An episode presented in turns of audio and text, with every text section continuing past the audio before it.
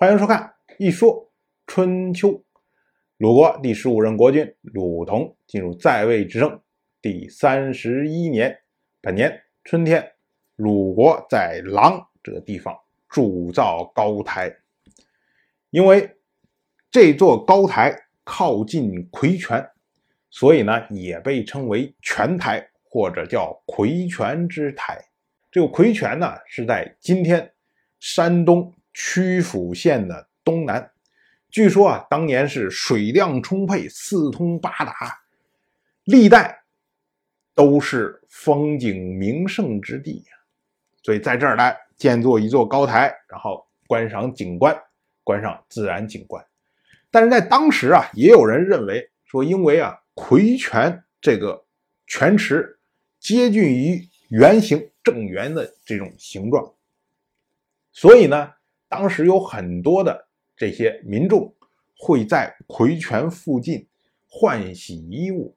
说鲁同呢建筑这座高台，是为了在台上看这些民间的女子洗衣服的景象，以此为乐。到了本年的夏天，鲁国在薛这个地方又建筑了一座高台。因为薛这个地方到底在哪儿呢？今天不详，所以呢，我们也不知道他建筑这座高台意义为何。不过我们说呢，说春天时候刚建了，夏天时候又建了一座。同样是本年的夏天六月，齐国的国君齐小白来鲁国赠送伐戎战役的俘虏，这个毫无疑问不合礼数啊。但凡是诸侯和四方的蛮夷交战有所俘获，应该是献节于王，就是应该向王室进献这些俘虏。然后呢，天王就会拿这些来警示四方的蛮族。而和诸侯和中原的这些国家相互之间的战争，还不用献节。诸侯之间呢，也不用献节，所以呢，小白向鲁国献节这个事情啊，不合礼数的。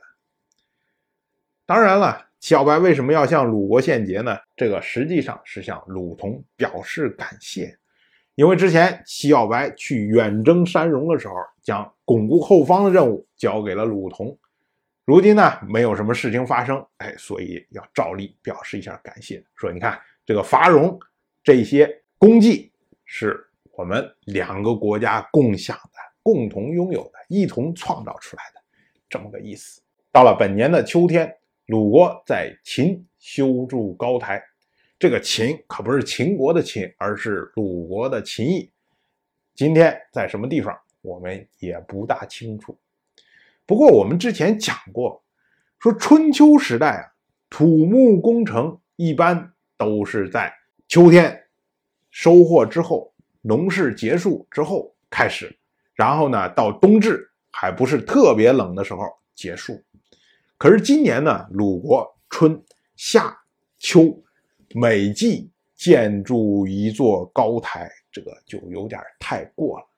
如果我们模仿春秋时代人的口吻，就会这么着评价说：“鲁同恐怕要死了吧。”执政如此懈怠、滥用民力，不死还能怎么样呢？哎，类似这样的话。当然，我们用今天的话来说，说鲁同是太过安逸了。我们之前讲过，鲁同从十几岁的时候继位，当时他的父亲。卢允刚刚暴毙而亡啊！突然之间，国家的大任就降在他一个小孩身上，完全依靠他的母亲文姜纵横调和内外的关系，保住了他的位置。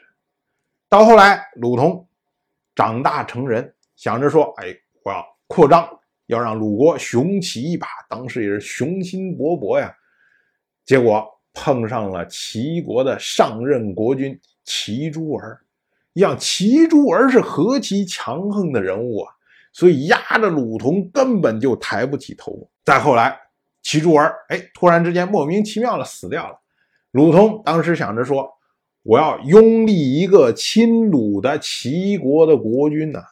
结果没想到碰上了齐国当代的国君齐小白啊！齐小白是什么手腕啊？结果把鲁同噼里啪啦、噼里啪啦打得惨不忍睹啊！此后呢，齐鲁之间就龌龊不断，最终呢，终于鲁同跟齐国之间达成了科之盟会，哎，这齐鲁和解了，而且呢。在科之盟会上，鲁国还占了便宜，但是呢，此后齐鲁之间并没有真正的信任，齐国动不动就要敲打一下鲁国。你想，鲁同心中那根弦能松得了吗？绷得紧紧的。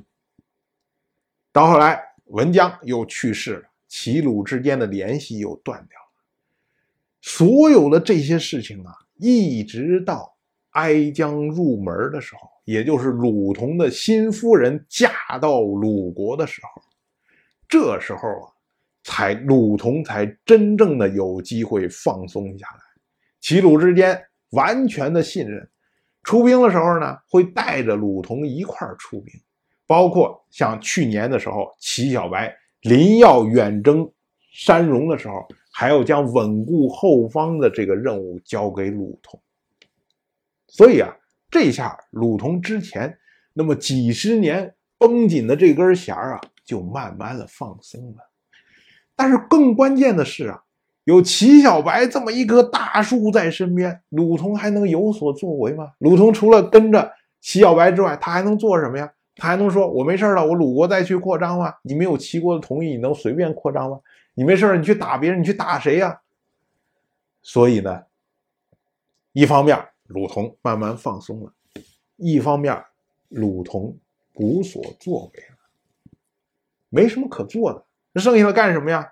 就是享受呗，就是玩呗，就是滥用民力呗，就是懈怠呗，就是死呗。所以我们说啊，到此一年铸造了三座高台。就意味着鲁同的时代即将要结束了。到了本年的冬天，鲁国没有下雨，天气异常，所以呢，春秋予以记录。当然，我就这么一说，您就那么一听。谢谢收看。如果您对《一说春秋》，这个节目感兴趣的话，请在微信中搜索公众号“一说春秋”，关注我。您不仅能得到《一说春秋》文字版的推送，还可以直接和我互动交流。我在那里等待您的真知灼见。